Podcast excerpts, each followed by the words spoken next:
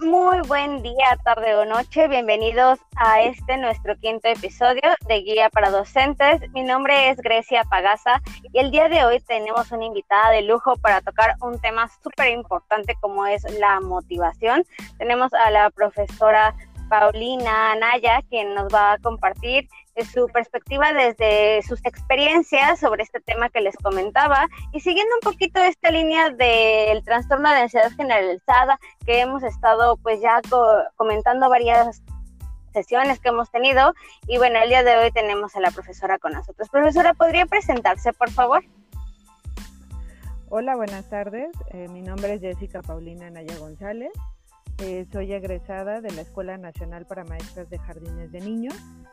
Eh, tengo otras áreas de especialidad. Soy músico, eh, pianista por el IMBA y he hecho certificaciones de, de coaching de vida, coaching ontológico y educación para el talento. Gracias por haberme invitado. Gracias a usted por haber aceptado la invitación. Eh, bueno, entonces el día de hoy estaremos hablando sobre este tema de motivación y justamente hemos preparado unas preguntas las cuales Aranza pues va a compartir con usted para que para por favor de responderlas. Claro. Eh, bueno, hablando de motivación, eh, ¿cuáles serían las consecuencias de tener un alumno desmotivado dentro del aula? Ok, bueno, me parece que es importante recuperar eh, sobre todo esta parte de la motivación como algo que, surge desde la seguridad. Sí, eh, sí es eh, importante lo que me está sobre tu pregunta de cómo influye en, la, en el aula, pero quisiera hacer un preámbulo antes. Porque bueno, ¿cómo podemos saber que un niño está desmotivado? ¿Cómo eh, puede llevar esas consecuencias, eh, influir seriamente en sus comportamientos, en sus conductas. Eh, al final de todo esto diría que em, las conductas, comportamientos, actuaciones de un niño son resultado de los adultos que los forman. ¿sí? En muchas ocasiones eh, podemos visualizar a los niños, a los padres, intentando dejar como, como dentro de esta formación discursos, pláticas, y los niños suelen no escuchar, pero como nos imitan. Entonces con esta frase terminó reafirmando esta, esta parte inicial, ¿no? Si un niño al final sus comportamientos son resultados de estas experiencias, eh, derivadas de los adultos que los forman. Por lo tanto, eh, es importante identificar que la seguridad va a ser un resultado justo de estos entornos en los que los niños participan. Entornos familiares, sociales, culturales, ¿no? En esta parte, los entornos escolares. Mucho tiene que ver con las atmósferas, no solamente con las conductas propias de un niño. ¿sí? Y por ende, em, cuando un niño participa en un entorno escolar, ¿cómo podemos identificar que está desmotivado? Bueno, pues vemos su falta de seguridad, este, su cierto nerviosismo, cierta angustia, cierto estrés, cierta eh, ansiedad, eh, insatisfacción, ¿no?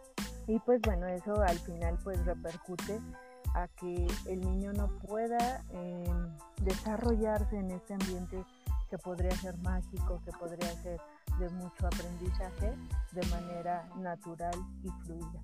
Por lo tanto, pues la asimilación o los aprendizajes que pueda obtener al estar dentro de los espacios escolares, pues pueden verse mermados de manera eh, muy seria, ¿no? Porque todo lo que tiene que ver con la parte emocional influye directamente en el desarrollo y desenvolvimiento de los niños en los diferentes ambientes. Entonces, yo podría hacer eh, una relación estrecha dentro de la seguridad personal con la parte de la motivación.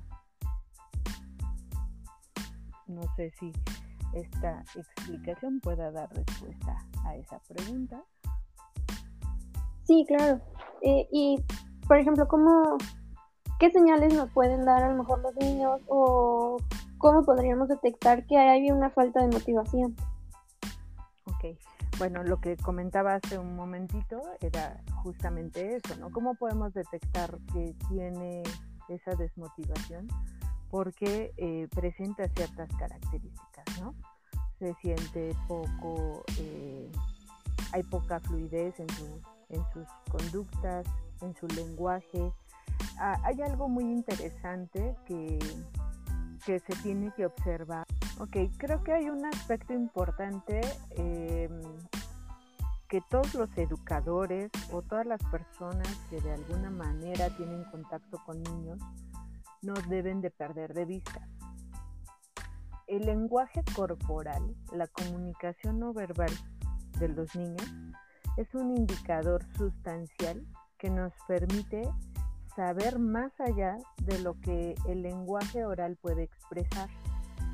Los niños especialmente están dotados de esta comunicación no verbal porque em, a través de este lenguaje nos expresan, nos comunican sus sensaciones, sus angustias, eh, sus sueños, sus deseos. Pareciera eh, que, únicamente el lenguaje oral es aquel capaz de poder expresar esto cuando no es real, ¿no? Nosotros a través de, del lenguaje no verbal podemos identificar muchas cosas en los niños, ¿no? Desde el momento en que se empieza a tocar las manos, que se mueve, ¿no? Hay movimiento del pie, que son movimientos reguladores, que nos están generando que ahí hay algo, hay, hay este, algo importante que detectar en los niños, ¿no?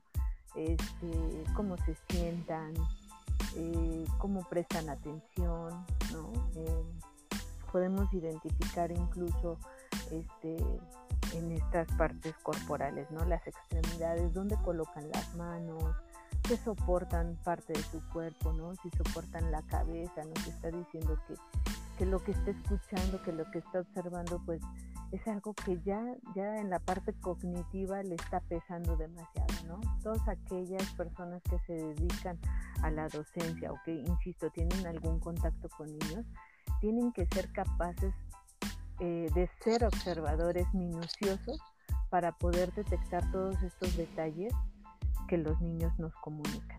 A través de esta observación podemos, insisto, identificar algunos aspectos importantes que puedan ser eh, datos de alarma o que sean datos que nos indiquen simplemente si el niño está interesado o no está interesado en lo que está observando, en lo que está presenciando, ¿no? Y a través de eso, el adulto tiene que ser capaz de continuar con lo que se le está presentando si es que está el niño interesado o capaz de modificar de tal manera que se pueda nuevamente generar esa atención a los niños, ¿no? Insisto, a través de este lenguaje corporal nosotros podemos identificar muchas cosas, porque a través de él nosotros sabemos este, cómo se está construyendo estos referentes de los niños.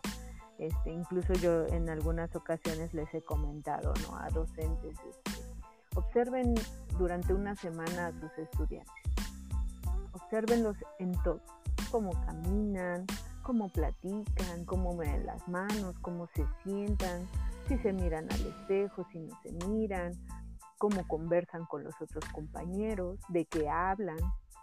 Y después analicen cuántas, cuántas de esos, cuántos de esos comportamientos están relacionados con la personalidad de ese docente, ¿no?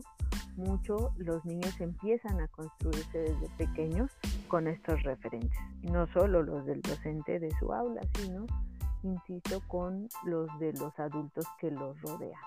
Entonces es importante como ir detectando a través de esta observación minuciosa. Muchas veces se dice, es que a mí no me lo expresa, es que a mí no me lo dice. Pues es que no necesariamente no lo tiene que comunicar. Incluso cuando uno este, quiere transmitir un mensaje, pues solamente el 20% de ese mensaje se comunica de manera oral. El 80% se está comunicando a través de la expresión no verbal. Por eso considero que es importante que todas las personas ¿sí? Eh, que están en contacto con niños sean capaces de observar todo, todo, todo, todo lo que tiene que ver con el lenguaje corporal de los niños, ¿no? Ya en situaciones extremas, incluso a través de esta comunicación, insisto, corporal, podemos detectar incluso hasta rasgos de eh, conductas eh, como previas a un suicidio, ¿no? A, situaciones este, pues muy lamentables, ¿no? Claro, más porque los niños a veces suelen ser como muy transparentes, ¿no? Al llegar a un salón pueden llegar muy contentos y saludar a todos, pero cuando llegan a tener a lo mejor algún problema familiar o que los regañaron en el trayecto de casa a la escuela, llegan a entrar como desanimados o con la carita baja. Entonces, creo que son señales como muy importantes que debemos de, analizar y de observar. Y cree que, por ejemplo, cree necesario que como docentes debemos de estar preparados para interpretar el lenguaje no verbal de nuestros alumnos? Sin duda alguna sin duda alguna, por eso este, lo comentaba yo hace un momento, toda aquella persona que esté en contacto con niños tiene que poder identificar más allá de lo que verbalmente el niño te quiere comunicar. Porque justamente esto que tú estás diciendo, em, no solo de que el niño pueda llegar con una carita triste, una persona, un adulto niño, eh, sin importar la edad, comunica todo desde su cuerpo, ¿sí? Tú puedes estar parada frente a la puerta de la escuela y estar ahí observando cómo llegan las personas y desde ahí están comunicándote mensajes. Cómo llegan las personas, si llegan a prisa, si llegan, este, si vienen alegres, si vienen caminando, ¿no? Tú puedes identificar hasta la mamá que viene corriendo con el niño como papalote, ¿no?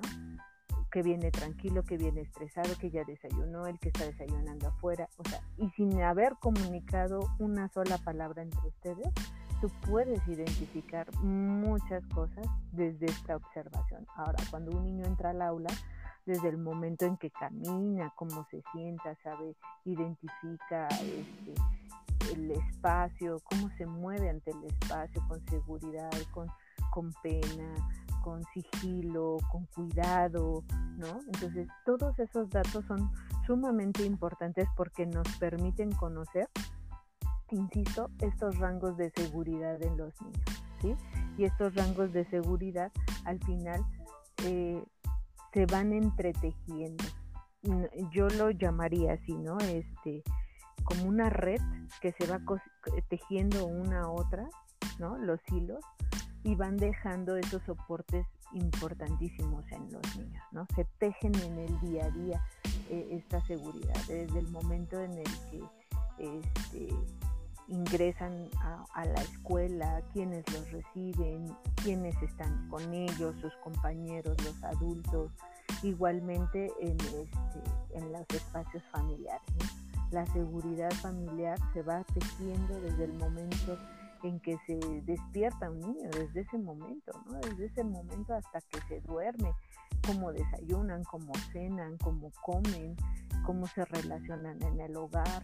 Desde ahí todas esas pautas de comportamiento y de relación van entretejiendo esas, esos, esos soportes de la seguridad personal, ¿no? Y sobre todo la seguridad emocional, que al final, bueno, tiene que ver con una parte de poder expresar aquello que piensan, sienten, desean, anhelan, pero que si el espacio es un espacio que no permite esa libre expresión, pues difícilmente puede ser considerado como un entorno, un entorno seguro. Por lo tanto, todos aquellos entornos en los que participe el niño tienen que representar ciertos eh, desafíos, ¿no? no solo que se construyan estos lazos positivos y que de ahí se deriven esos entornos que les permitan desenvolverse con toda libertad, como aquellos en donde se enfrentan ciertas eh, eh, problemáticas, ciertos desafíos, y ahí es donde verdaderamente pueden poner en práctica esa seguridad que se ha venido eh, este, aprendiendo o que se ha venido gestando y puedan ser capaces de enfrentar esas problemáticas de manera positiva. Sí, claro. Creo que en nuestra formación docente nos enseña diferentes tipos de estrategias para poder enseñar, pero creo que esta parte de entender este lenguaje corporal, eh, este, estos diferentes tipos de comunicación son herramientas que no se nos dan durante nuestra formación y que es muy necesario. Pero nosotros al estar frente ya al aula, eh, ¿de qué manera podríamos, por decirlo así, ser expertos en este tipo de comunicación? A aprender a identificarlo de manera como concreta, de manera...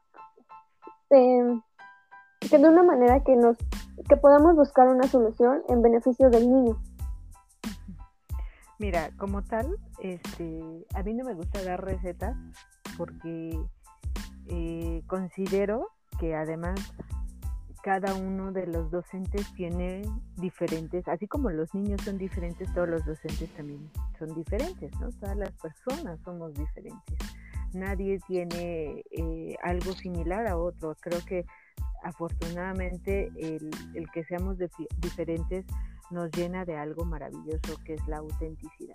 Esa esencia que poseemos las personas que nos permite no ser, ser iguales a los otros.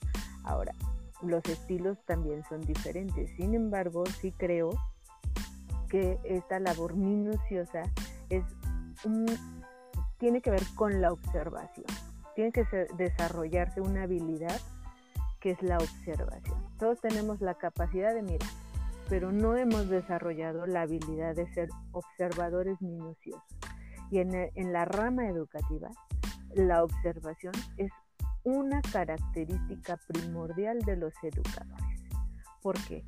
Porque muchas veces eh, los docentes se dedican a esta, eh, ¿cómo llamaría? Como bajo este viejo paradigma enseñar, entonces el docente tiene que transmitir o buscar cómo enseñarle a los otros, ¿no? Este, algo, alguna temática, algún aprendizaje, no lo sé, ¿no? Sin embargo, eh, hoy, este, ¿qué nos, qué, ¿cuál es eh, cuál es la nueva perspectiva de la educación, ¿no? donde el docente no es aquel que enseña, sino aquel que construye con las personas con las que está, en este caso con los niños. El aprendizaje social tendría que estarse construyendo desde las diferentes eh, eh, estilos de pensamiento de las personas, de tal manera que se genere incluso un debate ¿no? de las diferentes perspectivas, de las diferentes ideas que se tienen sobre una cosa o algo que se pretende que se aprenda. A través de esto, nosotros vamos generando como esta libertad en donde las personas puedan ser capaces de expresar lo que piensan, sienten, desean, sueñan, ¿no? O simplemente la perspectiva que tienen sobre una temática. Por lo tanto, el, el docente tendría que ser una persona que justamente genere estos espacios donde se geste esta libertad de expresión de tal manera que el entorno sea seguro para poder expresarlo. Ahora, ¿cómo lo voy a desarrollar? A través de, tengo que trabajar esa habilidad, tengo que lograr que esa capacidad que yo poseo de poder, de poder mirar se convierta en una habilidad, en la habilidad de la observación en la observación minuciosa de todo cuanto existe en el entorno escolar, ¿no? Todo está comunicándonos algo, todo. La posición de las mesas, la posición de las sillas, dónde colocan los, los materiales, este, cómo está organizada el aula, de qué, de qué lado está el pizarrón, este, dónde colocan el adorno, todo eso todos, todos, todos, todos los estímulos que, se pueden utilizar para, para ambientar lo que le llaman el ambiente de aprendizaje en un aula, todo eso comunica, ¿no? Comunica muchísimo. Entonces tenemos que ir identificando cuáles son las, las, las, eh, eh, las preferencias de nuestros alumnos, ¿no? Estas características de mucho más allá de un estilo de aprendizaje, si son auditivos, si son visuales, si son kinestésicos, ¿no? Al final la kinestésica es algo este, propio de los niños. ¿No? no podríamos decir que un niño es más kinestésico que el otro cuando es una necesidad del movimiento a, la edad pequeña. ¿no? Y estamos hablando de, de movimiento desde los que son bebecitos lactantes hasta la, la, primaria baja, que la necesidad del, del, cuerpo es moverse. Entonces, por lo tanto, pues todo esto son factores importantes que se tienen que considerar para generar, este, insisto, estos entornos seguros. Ahora, hablamos de motivación y la motivación al final tiene que ver con eso, eh, con esas ganas de querer hacer algo, ¿sí? Entonces, ¿cómo un alumno se va a sentir motivado en el momento en que el adulto que está rodeándolo verdaderamente puede identificar aquello que le motiva? Y entonces le, le pueda dar, este, generar esos espacios en donde él pueda, eso que le motiva, eso que le interesa, verdaderamente pueda hacerse, ¿no? Si un niño, eh, no sé, un docente le está proponiendo algo al niño, y no le interesa, pues por mucho que lo motive la docente, si al niño no le es de su interés, pues no, no, no, no va a ser como el clic, ¿no? No hay marcha ahí, simplemente no le interesa, por eso se escucha tanto esto de los intereses de los niños, porque al final esos intereses son esos pretextos que los docentes pueden utilizar para llevarlos a que los niños aprendan algo, algo diferente de lo que ellos conocen, ¿no? Pero utilizando justo estos motivantes que surgen de manera natural, aquello que les interesa, que les llama la atención porque les resulta algo interesante, porque les despierta la curiosidad, porque está este, despertando esa sensación de ese deseo de querer saber algo más, ¿no? Entonces, eh, insisto, esta observación es minuciosa porque a través de esa observación yo puedo ir identificando que, este, cuáles, cuáles son los aspectos que, le interesan a los niños y de ahí recuperar esa información para llevarla hacia donde a mí me gustaría que los niños se desarrollaran y se desenvolvieran. ¿no? Hablando de un aprendizaje integral, yo tengo que permitirle al niño que toque las diferentes áreas, se desenvuelva por diferentes este, eh, este, áreas de aprendizaje para que ellos puedan descubrir cuál es lo que realmente les interesa en ese momento. ¿no? Sí, claro. Eh, siguiendo un poquito eh, el tema del el trastorno de ansiedad, ¿cree que la falta de motivación pueda llegar a ser motivo de ansiedad en los alumnos? Claro, claro, porque al final este, hay como tres elementos importantes que, nos hablan de, de, esta insatisfacción que se puede llegar a sentir en algún momento, ¿no? Estamos hablando de, un poco de estrés, ¿no? Que se genera porque, este, pues no, puede estar obligando, ¿no? a hacer algo que, que pues él ni siquiera quiere hacer, ¿no? Y eso lo empieza a, despertar este eh, pues cierta angustia, cierta apatía, ¿no? Este, porque pues no, nomás no encaja ahí, ¿no? O, no quiere, ¿no? Este, eh, y ese estrés puede generar incluso, pues, detonarle el nerviosismo, ¿no? Este, eh, como esta angustia y además detonarle en otras áreas del cuerpo, ¿no? Desde los movimientos este, con los pies, con las manos, empiezan a tener sudoración en, en las manitas o en diferentes partes del cuerpo, porque no, no, no hayan cómo canalizar de alguna manera ese nerviosismo que les produce la circunstancia, ¿no? Entonces, eh, la, la insatisfacción, pues al final tiene que ver con con, estas, eh, e, estos episodios frustrantes que pueden generar ahí, ¿no? Además de que, bueno, hoy vivimos como demasiado rápido los tiempos en los que la sociedad este, se va desempeñando, pues también hace que los, los tiempos eh, eh, se sientan demasiado presionados para los niños y que no puedan tener este, esa libertad de poder manifestarse de una manera más cómoda, ¿no? Y, eso también va generando este, pues esa ansiedad y ese estrés. Entonces, sí, en efecto, eh, yo, yo no, no, no, no sé si utilizaría como tal el trastorno de ansiedad, simplemente creo que tiene que ver con la frustración, tiene que ver cómo, cómo se canalizan las emociones tiene que ver como en estos espacios en donde verdaderamente se pueden expresar de manera libremente eso que se siente y se piensa y cómo los entornos este, de alguna manera eh, generan como esta inseguridad en los niños que les detonan en eso. Claro, pero y bueno, en el, eh, ese es como un punto. Y en caso contrario, que llegáramos a tener eh, algún alumno en exceso motivado, ¿sería prudente aumentar el nivel de exigencia? Pues es que yo creo que al final el nivel de exigencia se lo va poniendo cada niño, ¿no? Insisto, esta parte de la motivación tiene que ver con un deseo, pero también con las expectativas, ¿sí? Entonces, eh, no se puede sobrevalorar nunca a una persona, ¿no? O sea, darle, eh, pensar que siempre hace todo perfectamente bien es un proceso de sobrevaloración y, pensar que no hay un, rango de equivocación, pues no le va a dar a él ningún parámetro de, poder encontrar una diferencia entre ambas cosas.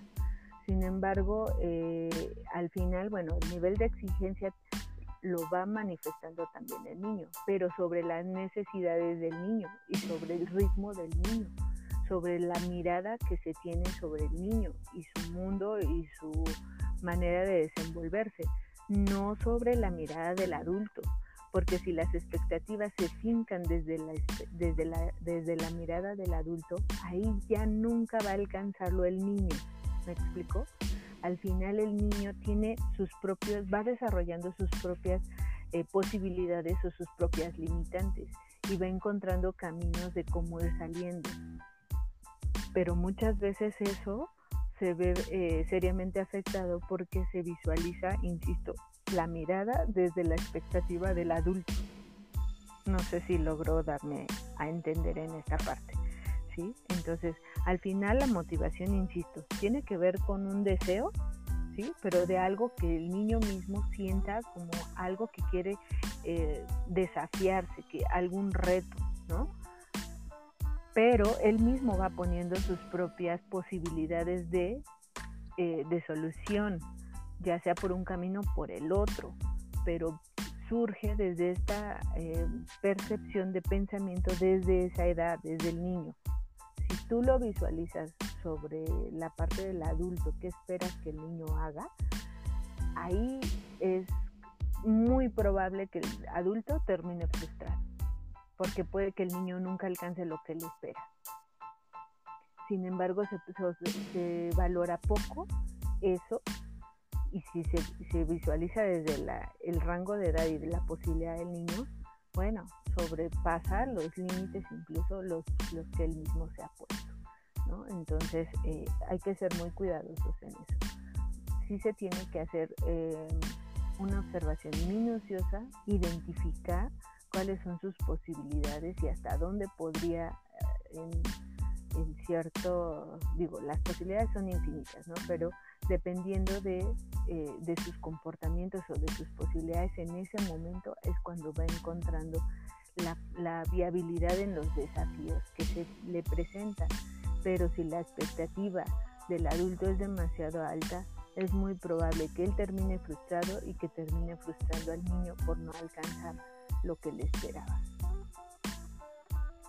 Y aprovechando un poco de su experiencia, ¿qué consejo nos podría dar para luchar con este sentimiento de frustración que se pueda generar en los niños? si hoy vivimos en un mundo tan acelerado como les decía hace rato, en donde muchos niños eh, manifiestan esa baja tolerancia a la frustración, ¿no? Donde porque los mismos entornos en los que se desenvuelven, eh, con tal de que no llore, bueno, te doy todo, ¿no? Este, eh, vivimos en un mundo competitivo, ¿no? Donde no se busca el desarrollo pleno del niño y el desarrollo de sus capacidades, sino se vuelva competitivo con las otras personas y entonces el ganar y perder resulta que el ganar es, lo es todo y el perder lo es, es nada, ¿no? Entonces, desde esta perspectiva, este, se van desarrollando justamente que niños sean más intolerantes a esta, a esta frustración. ¿Qué tenemos que hacer? Eh, es importante que nosotros visualicemos que también desde estas experiencias, que no existen los fracasos, que todas las experiencias al final son aprendizajes. No siempre en la vida se gana, Y eso es algo que tenemos que tenerlo muy presente, que sí se construye, sí en efecto, que requiere de acción, pero que también la acción está acompañada de un, no solamente del deseo, porque es importante aclararlo, no basta con desearlo, todo aquello con lo que no trabajas para lograrlo, pues difícilmente se va a lograr, no basta con desearlo, el deseo está acompañado de una acción, Y esta es la parte importante de la motivación. Dentro de la motivación surge el deseo, pero si ese deseo no se acompaña de acción, difícilmente lo va a alcanzar. ¿Y cuál va a ser el resultado? Esa frustración. ¿sí? Ahora, hay una, una parte importante que no, no se puede perder de vista. Entre el deseo y la acción hay algo en medio que se llama la voluntad. Y la voluntad es algo con lo que no se nace es algo que se construye, algo que se desarrolla, que se educa, que se, que, se aprende, ¿me explico?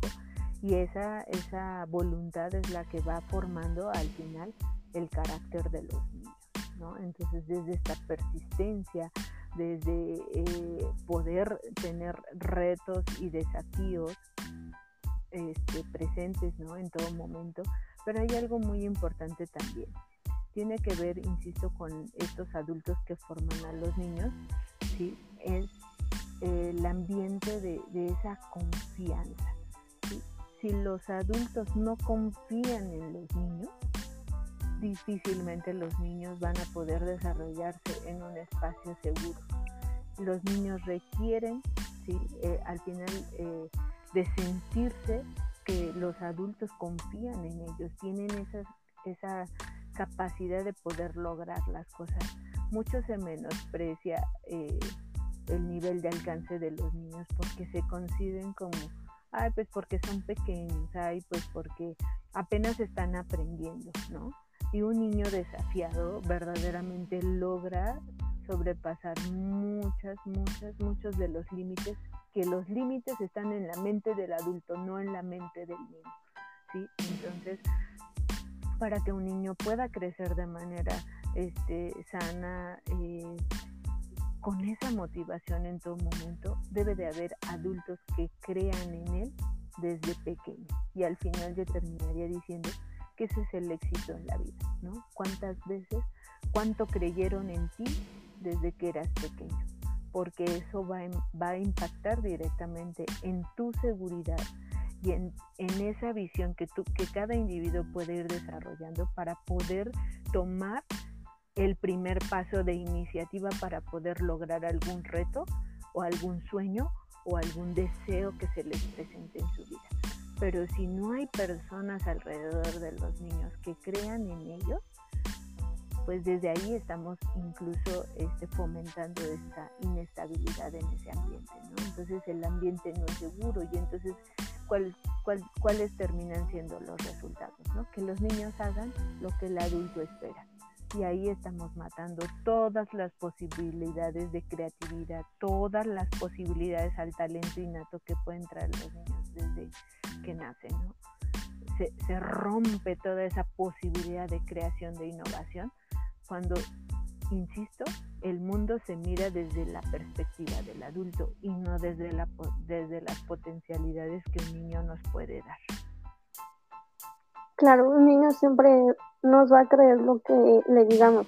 Si desde casa a lo mejor se le dice, tú eres inteligente, lo puedes hacer, eh, puedes mejorar, el niño lo va a creer, pero si desde casa se le dice que no puede, que nunca lo va a lograr, el niño se lo va a creer y va a llegar un punto en el que no, no vamos a poder hacer que esa mentalidad, pues desde chiquito que le ha ido inculcando ese sentimiento de tú no puedes porque estás pequeño o tú no puedes porque no es capaz.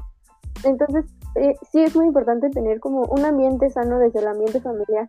Eh, desde nuestro papel como docentes, al tener una situación que el niño se, se sienta frustrado, que sienta que ya no puede, eh, ¿cómo, ¿cómo podríamos retomar este ejercicio de motivación? Cuando despertamos el interés en el niño, pero hubo una situación que lo frustró, ¿de qué manera podríamos retomar un poco de todo el trabajo que llevábamos para seguir eh, obteniendo buenos resultados con el alumno?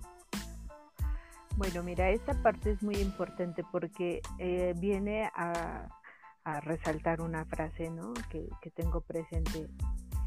Eh, mapa no es territorio, es decir, todo lo que ha sucedido no quiere decir que tiene que definir lo que suceda de aquí en adelante. ¿sí? No tendría por qué ser lo suficientemente eh, sustancial para de ahí de, definir lo que se va a suceder de, del presente en adelante. ¿sí? Podemos tener circunstancias complejas, incluso algunas equivocaciones, algunos atropellos, algunas situaciones no tan alentadoras, pero hay algo maravilloso que es que no está escrito lo que se vive del presente en adelante, que le llamaríamos el mejor de los futuros posibles, diría el doctor Tomás Miklos esos futuros se pueden construir a partir de que nosotros verdaderamente, insisto, creamos en los niños, ¿sí? En darle esa confianza a sus pensamientos, a sus posibilidades. Insisto, las mayores limitantes no vienen de los niños, vienen de las creencias de los, adultos. Y con esto eh, se me viene a la mente el denominado el efecto Pigmalión que tiene que ver con esas creencias que se tienen sobre, eh, sobre las otras personas. Es un efecto que genera eh, esa potencialidad influencia que se puede tener sobre el otro. No basta, no basta este, eh, bueno, el poder de la palabra que resulta ser bastante preciso, ¿no? si tú a un niño le dices, este, cuidado que te vas a caer, seguro que se va a caer. Seguro que se va a caer. Sin embargo, si tú confías en él y dices, tú puedes, aún, sabiendo, yo sé, yo confío en ti y observar los riesgos, ¿no?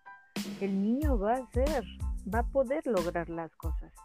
Pero si el, el, insisto, la mayor limitante viene del pensamiento de los adultos. Si es el adulto el que no confía en el niño porque él no confía en sí mismo, por eso desarrolla esa conducta.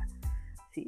Y bueno, eso al final pues sí se aprende desde pequeños, pero insisto, mucho, mucho de esto eh, en la actualidad tiene que ver como eh, darnos la oportunidad ¿sí? de no caminar siempre por lo, por lo que por lo que ya está, ¿no? Como por el modelo, sino darnos la oportunidad de descubrir nuevas cosas, insisto, este, darle a, la oportunidad, generar los espacios de aprendizaje propios para que los niños puedan incursionar en diferentes cosas y no quedarse únicamente con eso. Ahora, sí puede haber circunstancias en donde se fricciona la relación entre los niños y, los docentes y por eso puede generarse pues cierta apatía, cierto estrés, cierta angustia, cierta indiferencia, ¿no? Pero ahí al final es responsabilidad de los adultos. ¿Por qué?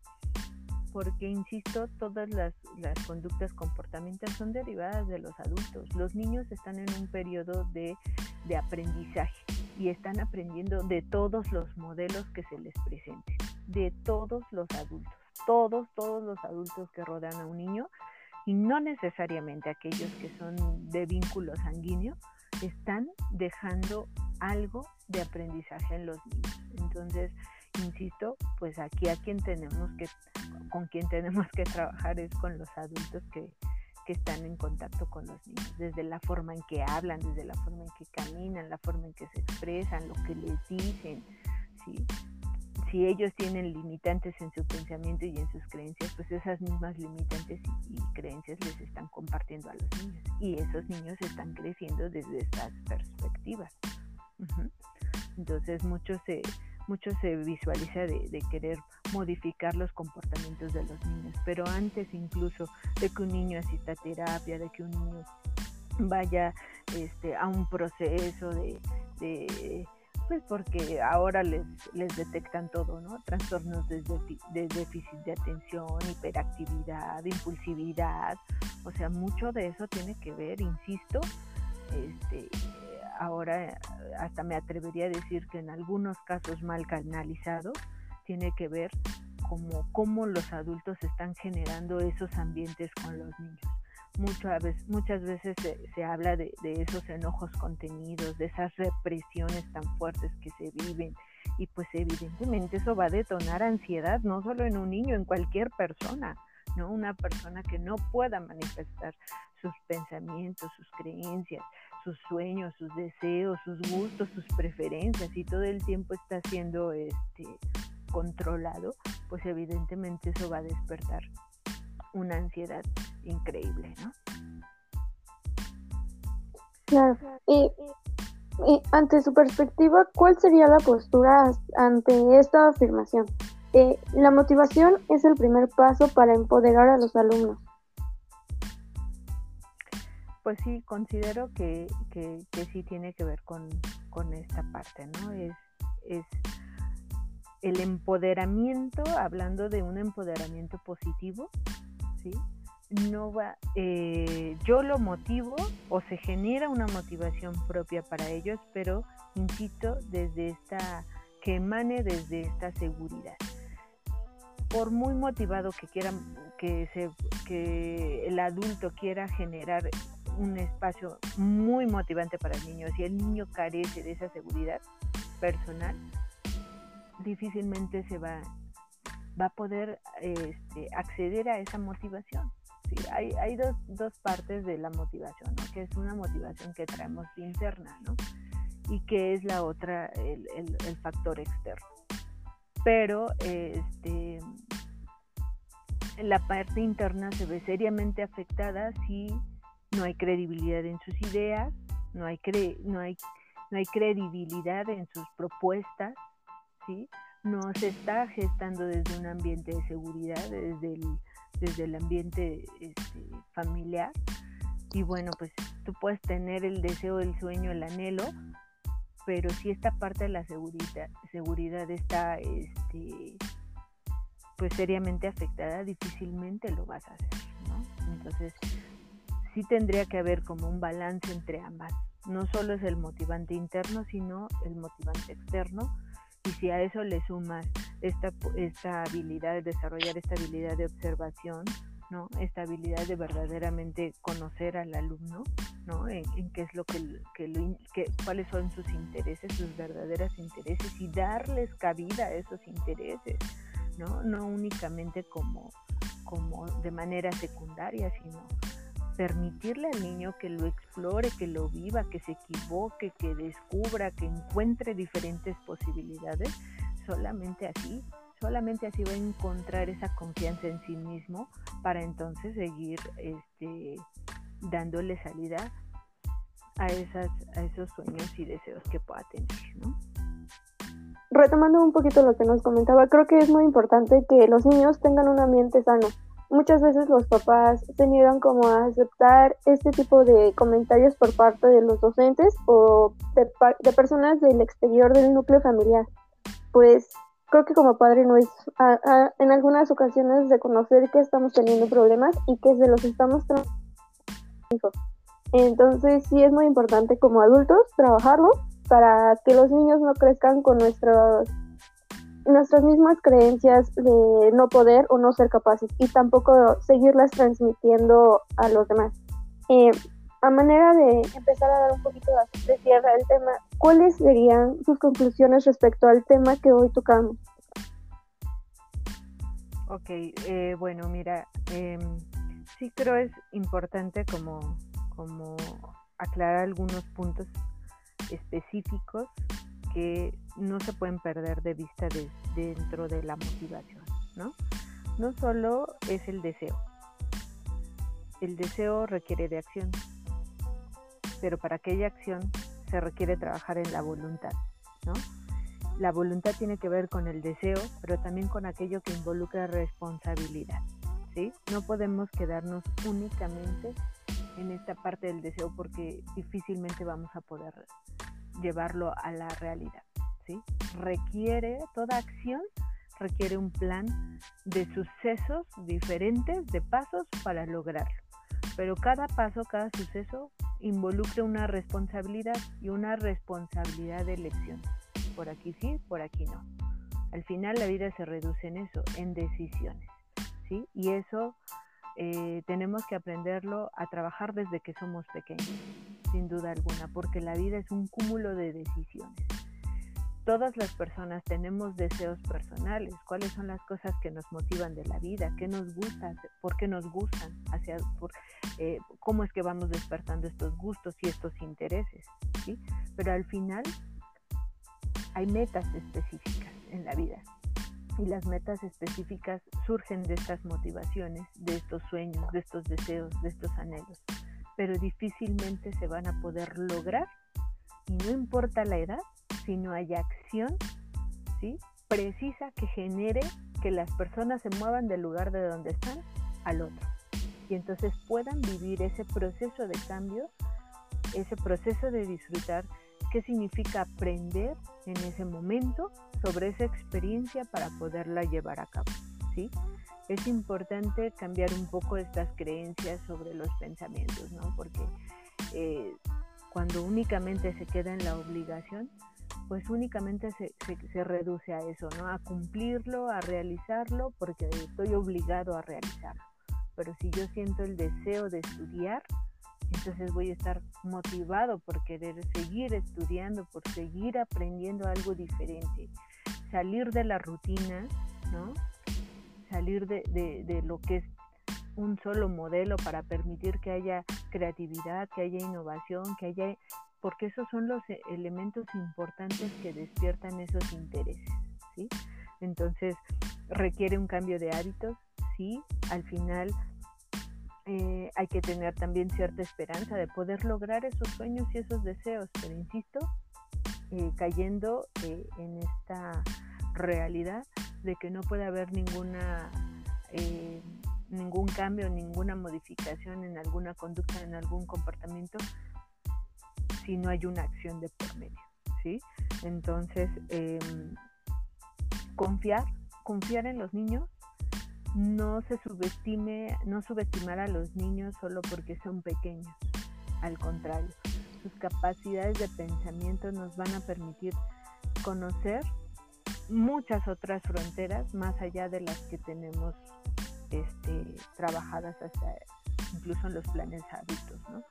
Este, confiar, confiar, confiar, confiar. Creo que son las bases fundamentales, es la base fundamental para que un niño pueda hacer, desarrollar su seguridad y desarrollar lo que se proponga en la vida.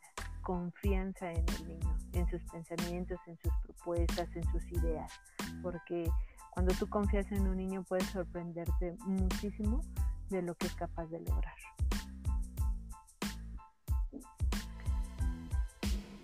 Y bueno, pues este, dentro de esta confianza vamos eh, cuáles son los, beneficios secundarios. Pues evidentemente reducir los altos niveles de estrés, reducir los altos niveles de ansiedad, reducir los altos niveles de, de, de, esta falta de tolerancia a la frustración.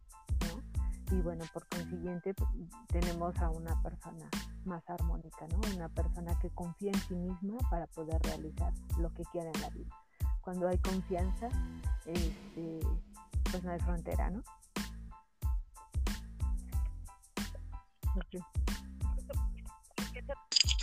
Por supuesto, la confianza también es parte eh, hiper fundamental de toda esta parte, independientemente de si estamos tratando de un trastorno como ese de ansiedad del que hemos estado hablando, o, simplemente de un niño con algún enojo o, un niño, pues por llamarlo de algún modo eh, normal o sano, eh, pues realmente es importante considerarlo.